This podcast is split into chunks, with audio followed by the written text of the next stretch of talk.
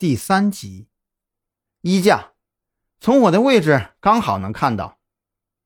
张扬指向年轻人背后的走廊，那衣架上确实挂着一件女士大衣，大衣也是挂在右手边。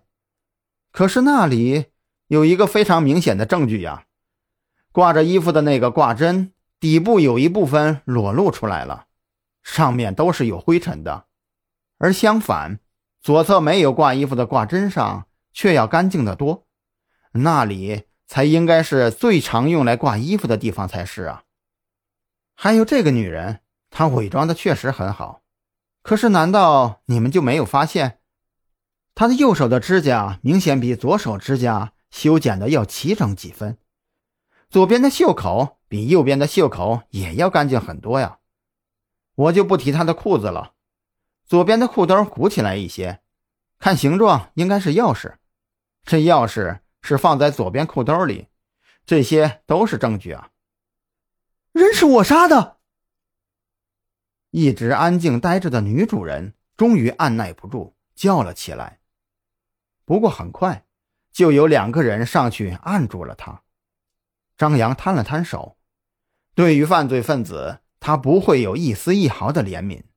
这个女人看起来很柔弱，还是一个左撇子，用不习惯的右手砍杀比自己健壮很多的丈夫，不说不可能吧，但最起码很难。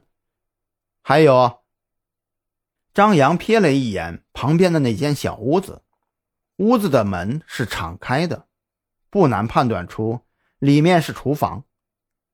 我虽然没进过这间房子，可是我能想到。这里面的摆设应该也是被改变过的，不过那里，张扬指向杂物堆，那堆烂木头下面有一块比较干净的木头，只露出来一点点，我还是看到了。张扬的眼力与对细微痕迹的敏锐洞察力，在几年前就曾经被奉为传奇。你们去把那块木头取出来看看，就知道了。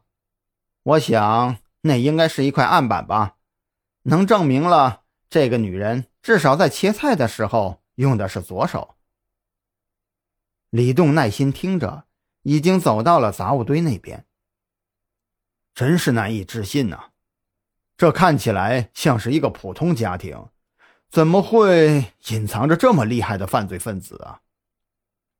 柯南看多了，连小孩子都会注意某些细节。再用传统的方法办案与思考是跟不上时代的。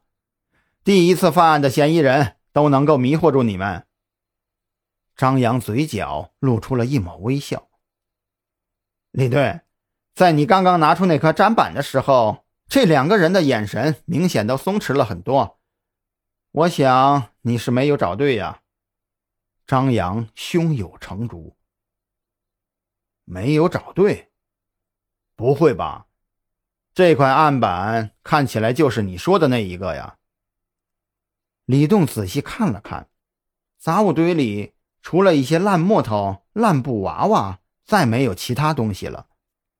张扬耸耸肩：“或许你可以试着把那些布娃娃拆开看看。”几分钟以后，布娃娃被刑警们拆开，他们在里面找到了一些带血的衣服。